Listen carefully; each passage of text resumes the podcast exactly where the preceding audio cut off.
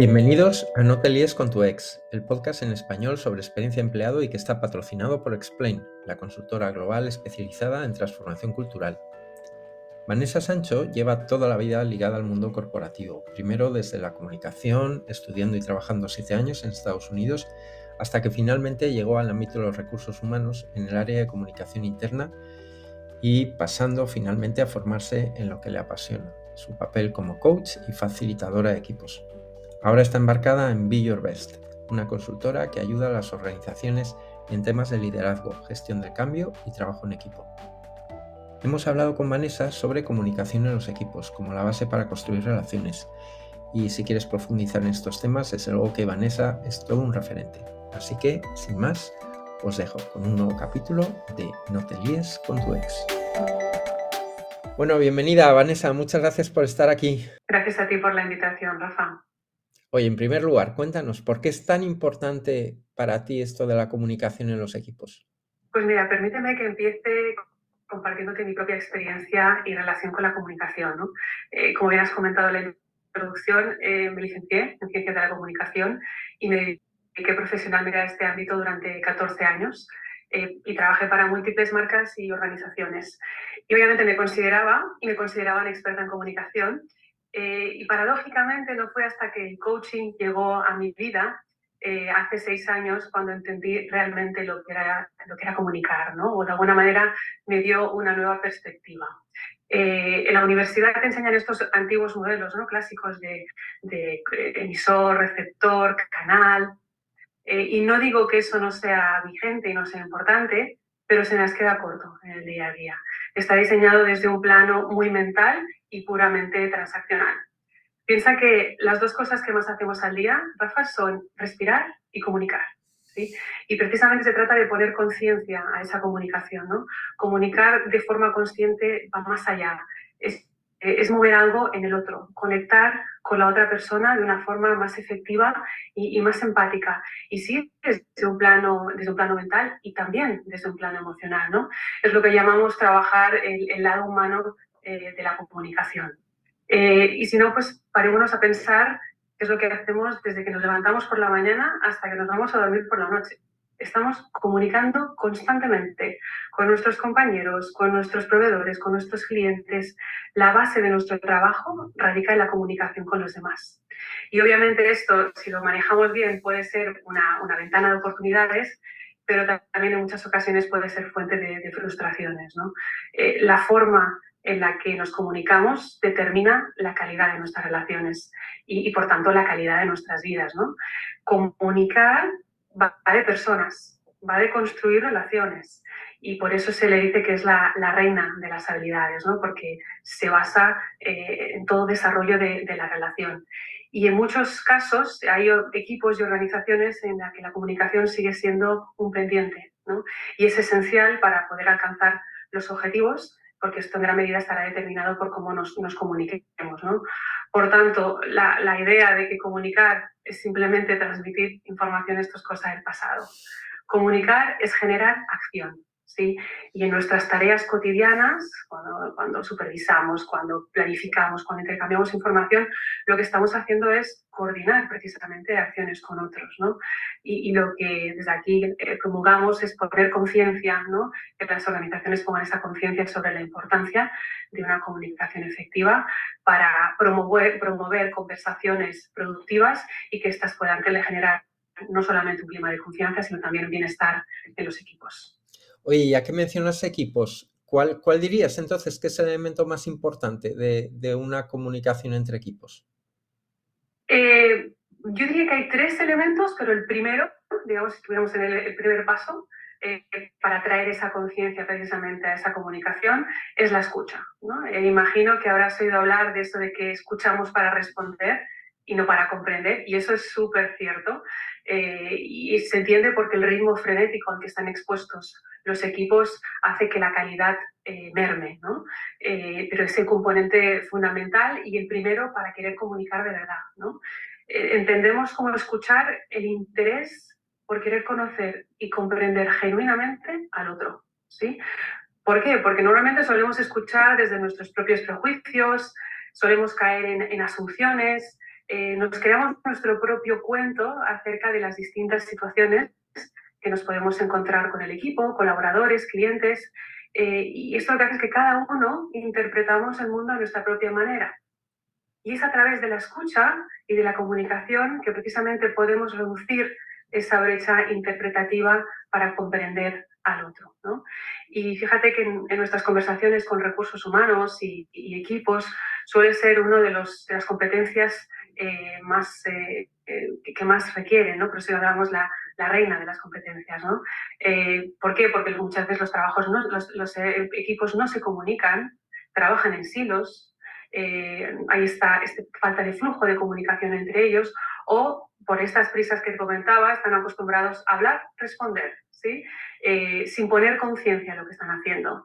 Y claramente es muy difícil poner conciencia todo el día, pero si yo tengo una conversación importante o algo que transmitir importante al equipo, será, será esencial que lo hagamos desde esta comunicación más consciente, ¿no? Que escuchemos a las personas, que preguntemos antes de sacar conclusiones que nos pueden llevar a conflictos que se pueden evitar con la consecuente pérdida de inversión de tiempo. ¿no? Y luego, obviamente, ese conflicto probablemente será más difícil de gestionar al medio y largo plazo que si no que escuchamos en el momento. Eh, la, escucha tiene esta capacidad de transformar las relaciones, porque no solamente estaremos escuchando al otro, sino que de alguna manera también le estaremos comprendiendo y estaremos valorando muchas veces los equipos, eh, los colaboradores, simplemente lo que necesitan es eso, ¿no? Ser escuchados y ser comprendidos y valorados. Eh, y para ello hemos de recordar lo básico, que a veces puede parecer obvio, ¿no? Las recomendaciones básicas de, oye, permanecer en silencio. Si nos cuesta mucho estar en silencio, no interrumpir al otro, no acabar las frases, ¿no? estar presente en conciencia, mirando a los ojos, eh, aparcando los juicios de lado y teniendo una actitud de, apertura, de flexibilidad, de respeto hacia el otro. Y, lo más interesante, Rafa, es que todo esto se practica. ¿sí? Eh, una vez tenemos estas, estas ideas claras, es practicar, practicar y, en primera persona te puedo decir que, se consigue. Oye, ¿cómo, bueno, este tema a ti te encanta, ¿no? ¿Qué papel juegan las emociones en todo esto? Porque, puff, es las emociones, sí. Es complicado, sí, es complicado porque no nos han enseñado, Rafa, a, manejarla, a autorregularnos emocionalmente, ¿no? Eh, y he escuchado demasiadas veces eso de que las emociones no deberían traerse al trabajo, ¿no? Se deberían dejar en casa, como, como si eso fuera posible y que tampoco no nos ayudaría, ¿no? Porque las emociones no solamente nos acompañan a diario, sino que, que son necesarias en el trabajo, eh, porque nos permiten adaptarnos al entorno y nos informan sobre lo que estamos necesitando, nos informan sobre lo que es valioso para nosotros, eh, cuáles son nuestros objetivos y nos prepara y, nos impulsa para, para, conseguirlo. Y es a través de la comunicación que yo puedo compartir todo esto. ¿no? Eh, ¿Qué pasa, por ejemplo, si, si yo como líder estoy frustrada porque mi equipo, con el equipo no hemos cumplido los objetivos? La emoción me atraviesa y lo que diga el equipo va a estar filtrado por esa emoción, ¿no? yo quiero decir algo y, y, la emoción tiñe mi mensaje, que igual no quiero decir, ¿no? Entonces le digo al equipo, oye, mira, esto no puede ser, a este paso nos vamos a ir todos a la calle. Obviamente es una expresión y es una manera de comunicarme que está completamente empapada por la emoción. Eso es lo que se llama el término de secuestro emocional, ¿no? Eh, la regulación emocional se basa en, es la sabiduría de cómo nos tomamos las cosas. Y es una lástima porque pocas veces nos paramos a preguntarnos, oye, ¿qué estoy sintiendo ante esta situación? Me genera rabia, me genera frustración, me genera impotencia. Y la, regulación emocional lo que nos permite es calibrar si esa emoción me está permitiendo construir un diálogo eh, posibilitador con el equipo o si más bien me está alejando del equipo. Todos nosotros somos responsables de nuestras emociones y por tanto somos responsables de lo que sale de estas emociones. ¿sí? Y cuando gestionarlas, eh, y esto no significa que, no pueda decir lo que pienso, obviamente, tengo que decir lo que pienso y responder también a quien represento, que es la organización, ¿no? pero lo voy a hacer desde, una forma más asertiva, conservando mi eje eh, y respondiendo de una forma clara, directa y firme, pero sin agredir. ¿sí? Eh, yo trabajo con, para trabajar estos tres ejes, ¿no? de la escucha, de la empatía y de la regulación emocional, trabajo con el modelo de comunicación no violenta de Marshall Rosenberg, eh, que de alguna manera nos explica de una forma muy sencilla todos estos pasos que luego practicamos con los equipos y, nos damos cuenta que también que no es algo tan sencillo si estamos en el automático. Por eso el primer paso siempre va a ser ponerle conciencia a qué queremos decir y desde dónde lo vamos a decir. ¿Y qué, barreras nos encontramos actualmente en ese contexto del que hablas, de la comunicación entre equipos? ¿Cuáles dirías tú que son las principales barreras? Pues precisamente en relación a lo que te acabo de, comentar, para mí la principal barrera es eh, comunicarnos desde nuestro propio mapa mental, ¿no? desde nuestros juicios, desde nuestras asunciones. Eh, porque si yo me quedo en mi propio mapa mental, eh, genero un distanciamiento con el otro, hay una separación, una división y desde ahí no, no va a permitir que la comunicación fluya. Eh, déjame ponerte otro ejemplo sencillo. ¿no? Imagínate que, que alguien me pide, me pide una tarea y le respondo por correo, oye, mira, discúlpame, pero no voy a poder enviarte esto que me pediste. Del otro lado, imagínate que la persona me responde, ok. ¿Qué significa ese ok? ¿Sí? ¿Qué significa en ese contexto? Eh, puede ser que el otro se ha molestado, puede ser que ha entendido eh, mi petición, no lo sabemos, ¿sí? Y obviamente pueden haber distintas interpretaciones y claramente también distintas respuestas a ese mismo mensaje, ¿no? Y eso cuando decimos bienvenido al mundo de las interpretaciones y de las no certezas. Eh, y obviamente esto pasa mucho cuando nos falta contexto, ¿no? Cuando no tenemos el lenguaje corporal, cuando no escuchamos la inflexión, eh, hay mucho riesgo a que nos lleve a asumir. Y somos expertos, el ser humano, que con un pedacito de información podemos crearnos toda una historia eh, y que además en la mayoría de los casos no es una historia ni positiva ni posibilitadora. ¿sí? Entonces mi recomendación es que cuando surjan dudas, cuando tengamos una respuesta que no nos acaba de encajar o que nos puede llevar a interpretaciones que no nos permite avanzar en esa, en esa relación, no asumamos, averigüemos cuál es la intención que está teniendo el otro, cojamos el teléfono, llamemos, presentémonos, oye, ¿qué me has querido decir con esto? ¿Está todo bien? ¿Lo has entendido? ¿Puedo darte algún motivo por el cual esta tarea no puedo hacerla? Indaguemos y, y, cotejemos con el otro que estamos entendiendo lo mismo para estar en la misma línea y evitar que entendido pueda generar en un conflicto posterior. Oye, cuéntanos también, que me parece muy interesante, que sé que es algo que habéis trabajado mucho sobre los diferentes estilos de comunicación, ¿no? ¿Por qué crees que es importante tener a la vista esto de los diferentes estilos de comunicación y por qué, bueno, eso permite construir relaciones? Bueno, la, comunicación está, está atravesada en nuestras relaciones interpersonales, nos guste o no comunicamos constantemente, ¿no? ya sea con palabras, ya sea como no verbal, paraverbal, y acordémonos también de las emociones, que también comunican desde que nosotros muchas veces no seamos conscientes. ¿no? Y hay tres estilos de comunicación marcados, eh, con lo que probablemente cada uno de nosotros nos sentimos más cómodos con uno que con otro, aunque tenemos un poquito, podemos tener un poquito de los tres. ¿sí? Lo interesante es que veamos los dos primeros, que de alguna manera son los, son los extremos. El primero es ese estilo de comunicación de personas que se llama el pasivo. Suelen ser personas eh, que están en la complacencia. Y cuando yo estoy en la complacencia, pues probablemente sea una persona que me va a costar muchísimo poner límites y decir que no. ¿sí? Diremos, ok, lo que tú digas, lo que tú decidas me va bien, me. Obviamente puede ser eh, al inicio sencillo trabajar con este perfil de personas, eh, pero una persona que no pone límites es una persona que no se siente probablemente cómoda con el conflicto. Y si entendemos como el conflicto como un ingrediente necesario para el desarrollo y la salud del equipo, pues obviamente esto nos traerá unas ciertas consecuencias. ¿no? Eh, lo que motiva a estas personas, la necesidad subyacente de estas personas, es a pertenecer al equipo. Y por eso adquieren este modelo de, de, relacionarse y de comunicación más, más pasivo, ¿no? más, conservador incluso. Por tanto, las personas pasivas difícilmente cuestionarán el status quo, propondrán nuevas ideas y por tanto por ahí ya se verá el equipo impactado. ¿no? E, y luego también a nivel personal puede tener una afectación de la autoconfianza de la persona. ¿sí? Por tanto, eh, la parte pasiva, y esto lo veo mucho en las sesiones individuales de coaching, cómo trabajar el poder decir lo que piensas y lo que sientes sin miedo a que eso tenga una consecuencia en el, en el grupo. Y luego el segundo, que sería el opuesto completamente, que es el agresivo. Eh, el agresivo que puede tener este perfil un poco más controlador, más autocrático, son las personas que no tienen problema en decirte las cosas, decírtelas a la cara, eh, no ceder, no callar, eh, y que incluso el conflicto mm, les puede hasta gustar, ¿no? no tienen ningún problema en, en, afrontar un conflicto o incluso muchas veces pueden hasta generarlo, el conflicto, porque se sienten cómodas ante esa situación. Aquí estaría el término también de sincericida, esas personas que te dicen lo que piensan, te guste no y por encima de, todo. Obviamente, eh, este perfil llevado a un extremo puede ser dañino ¿no? y sobre todo lo que el impacto que tienes en, en el respeto que se pueda generar eh, en el equipo y puede ser muy hiriente. ¿no? Está también este agresivo pasivo, que es sutil, pero que también puede, puede llevar a, a esta parte hiriente.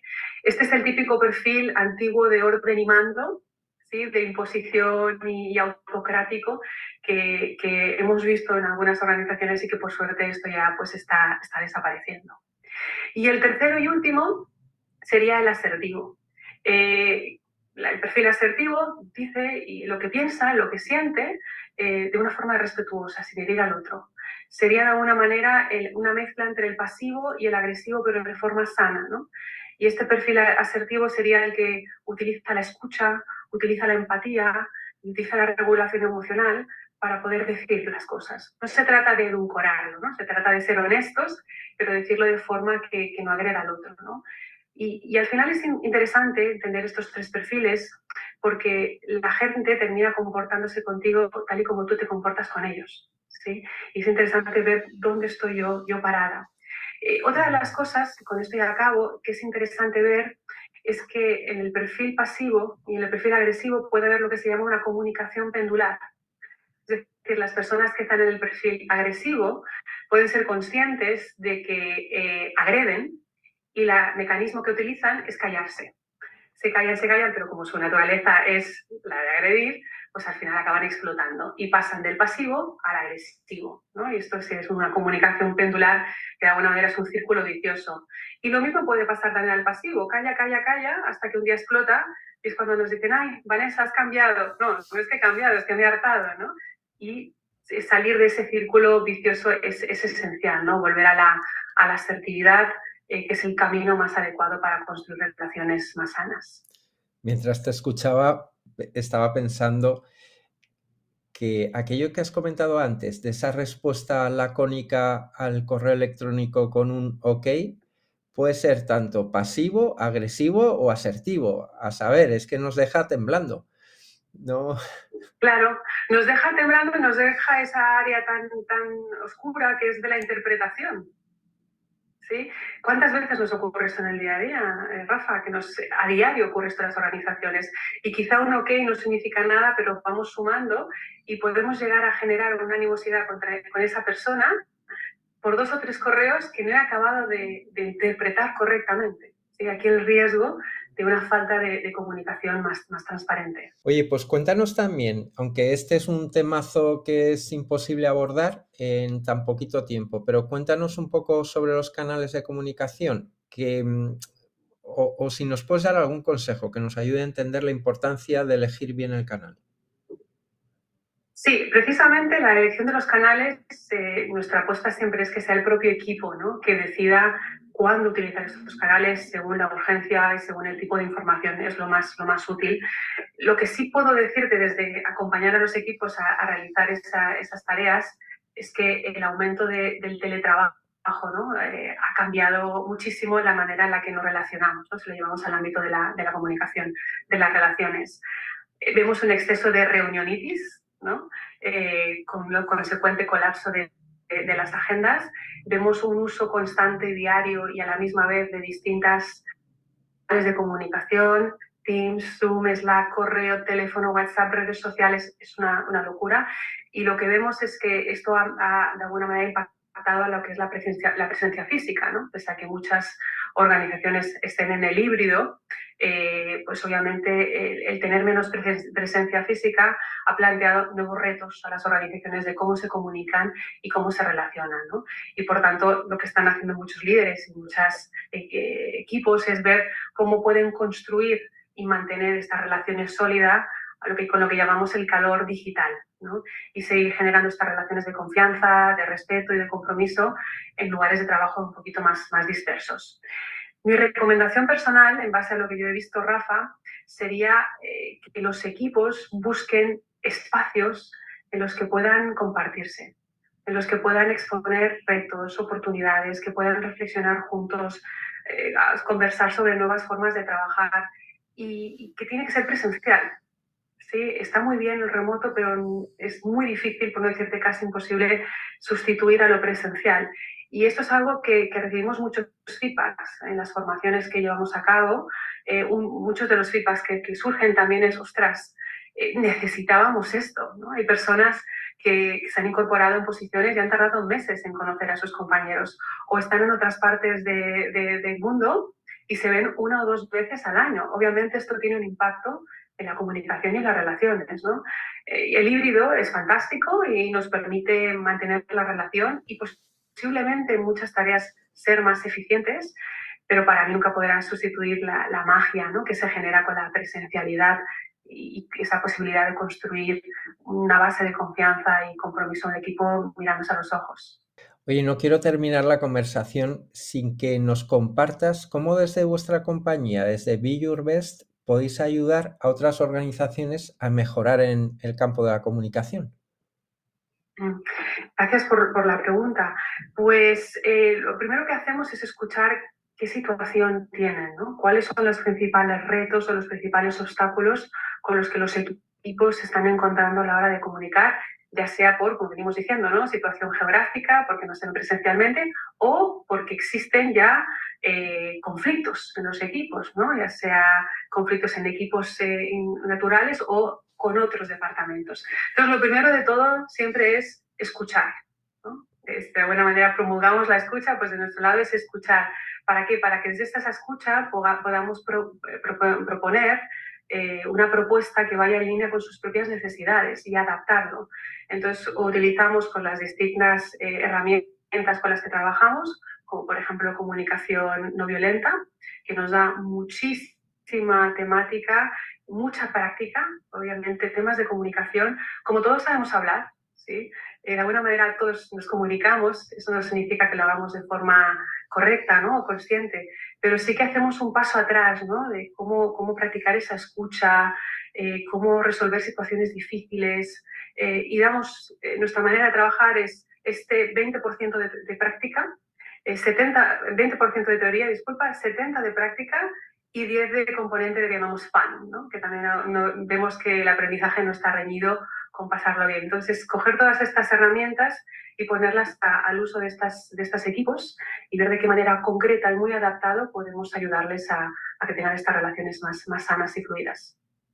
Qué bien. Bueno, pues para ir terminando siempre, finalizamos la entrevista preguntando si conocéis a alguien que pueda ser referencia, a alguien que creas que pueda inspirar alrededor de este tema del que has hablado de comunicación o de cualquier otro relacionado con mejorar la experiencia de los empleados. ¿Quién se te ocurriría? Pues mira, Rafa, eh, yo te propondría, si me permites, dos personas. ¿sí? La primera, mm, permíteme que barra para casa, eh, que sería mi, compañera Noemi Fechas, eh, socia y gran compañera de viaje en este proyecto de BioBest y que me ha permitido conocerla y es alguien a quien admiro mucho tanto en lo profesional como en lo personal.